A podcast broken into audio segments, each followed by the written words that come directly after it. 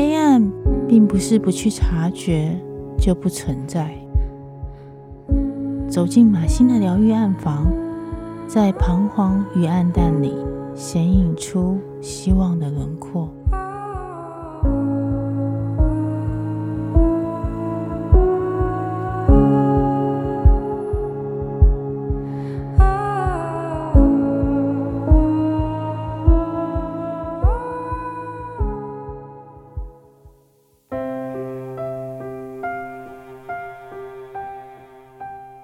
嗨，大家好，我是马欣，欢迎回到马欣的疗愈暗房。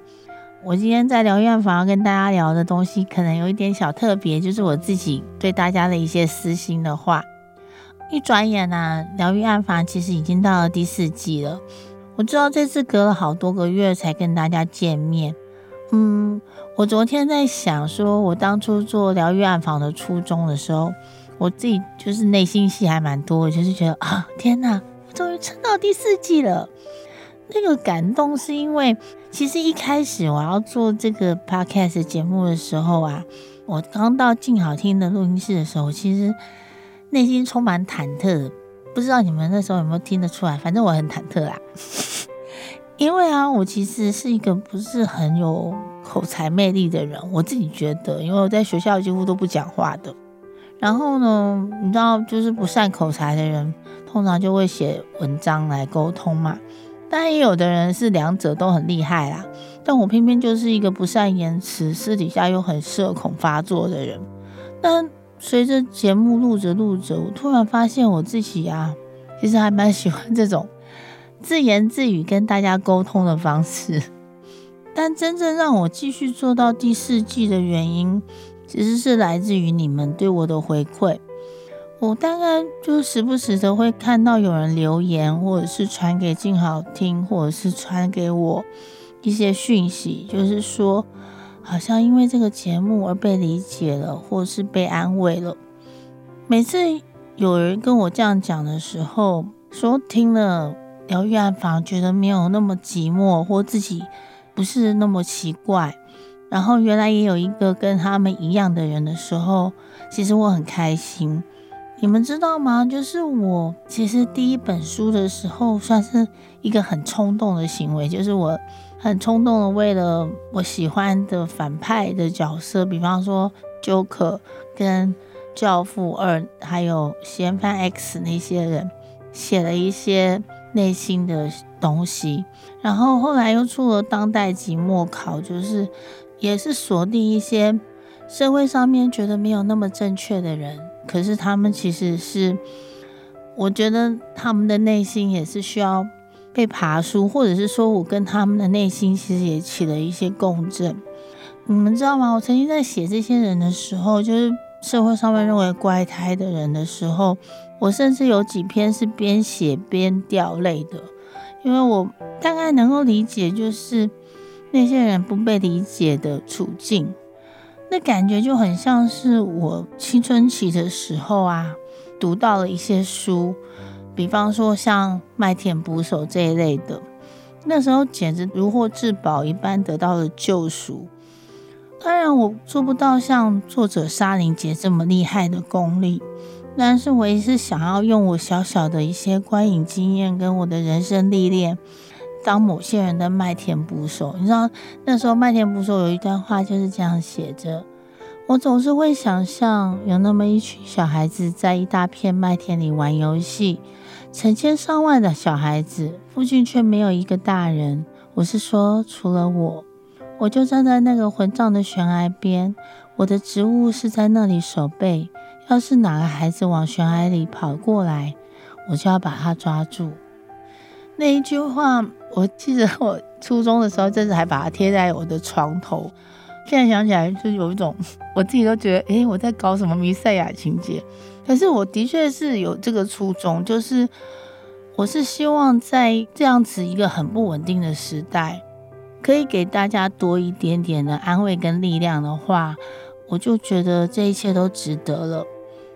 呃，我第四季的想法，我跟制作人讨论了一些片单。包含呐、啊，就是我的金鱼老爸，就是奥斯卡入围的这些电影，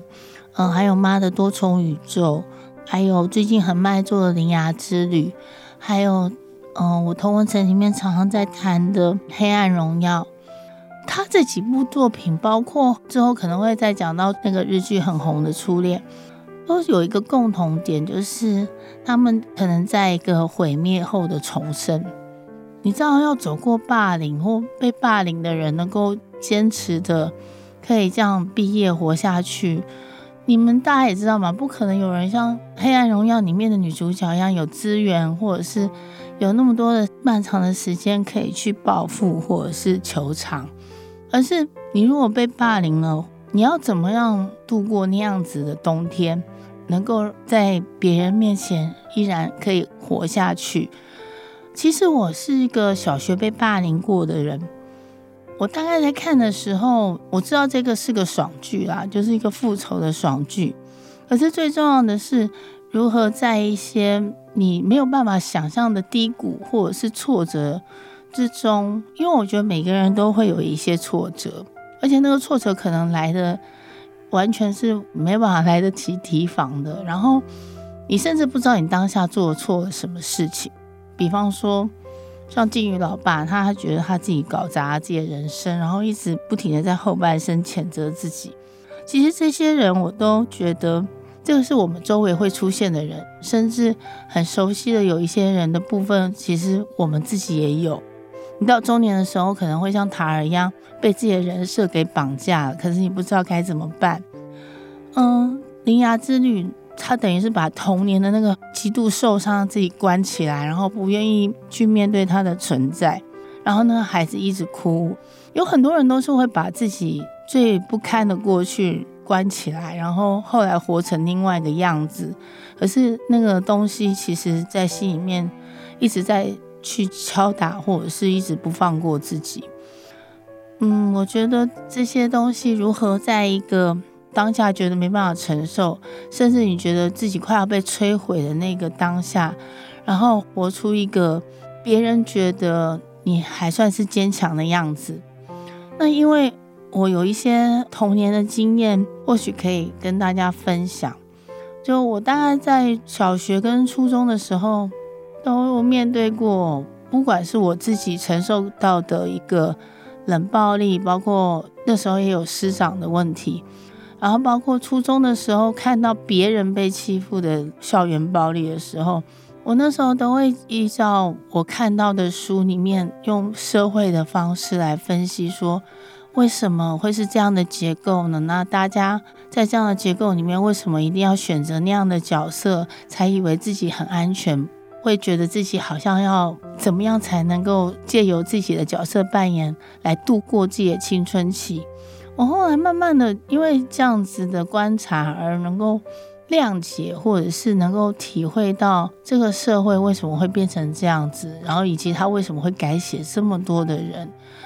这些东西我都会慢慢在这一季里面啊跟大家讲一些我的想法。就像是王尔德讲的，大部分的人都处在阴沟里面。可是有没有人可以仰望看到星空？怎么样在处于阴沟里面的时候，可是你的心里面还有星辰这件事情？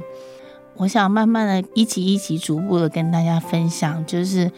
不用快快的好起来，而是你可以慢慢的跟自己独处，慢慢的接受这样子可能曾经受到。欺负或者是受到一个打击的自己，然后如何走出那样的黑暗里面，然后甚至可以告诉别人说：“你看，天上有其实有亮光。”然后一步一步的带领可能跟你同样遭遇的人一起走过那黑暗的道路。嗯，就是这样子。谢谢大家。那希望第四季的时候还是可以跟大家一起分享这一路的心得。嗯，新的一季，让我们继续在黑暗中一起看到光吧。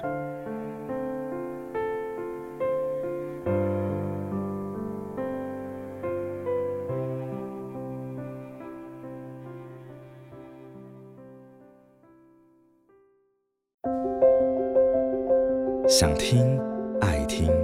就在静好听。